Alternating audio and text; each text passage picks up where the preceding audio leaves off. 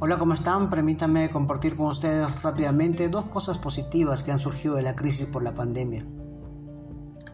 Todos sabemos que son tiempos difíciles para el mundo mientras el coronavirus continúa propagándose.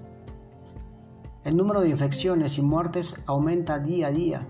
Muchas ciudades, incluso países, están en cuarentena y millones de personas, como tú y como yo, se han visto obligadas a aislarse.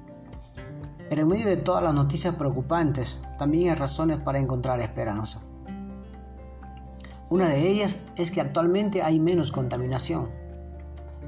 A medida que los países entraron en cuarentena por el virus, se han registrado caídas significativas en los niveles de contaminación.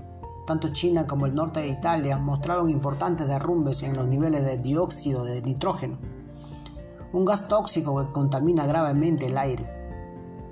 Investigadores en Nueva York también le dijeron a la BBC que según resultados preliminares, el monóxido de carbono principalmente producido por los autos se redujo en casi un 50% en comparación con el año pasado en esa ciudad estadounidense. Y con las aerolíneas que cancelan vuelos en masa y millones de personas que trabajan desde sus casas, se espera que la tendencia siga este camino descendente. En segundo lugar, canales transparentes. En un caso similar, los residentes de Venecia, Italia, notaron una gran mejora en la calidad del agua de los famosos canales que atraviesan la ciudad. Los canales del popular destino turístico en el norte de Italia están vacíos en medio de la pandemia, lo que ha permitido que los sedimentos se acumulen en el fondo de los canales.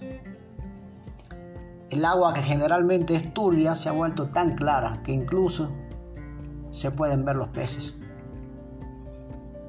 En la empresa que elaboro actualmente, nos estamos preparando para contrarrestar el alto grado de contagio existente. Es por eso que hemos establecido un protocolo de seguridad anticontagio. Esperamos que pronto podamos aperturar nuestros servicios y que podamos seguir el protocolo al pie de la letra. Soy Larry Rosales García y le invito que nos visite prontamente. Gracias.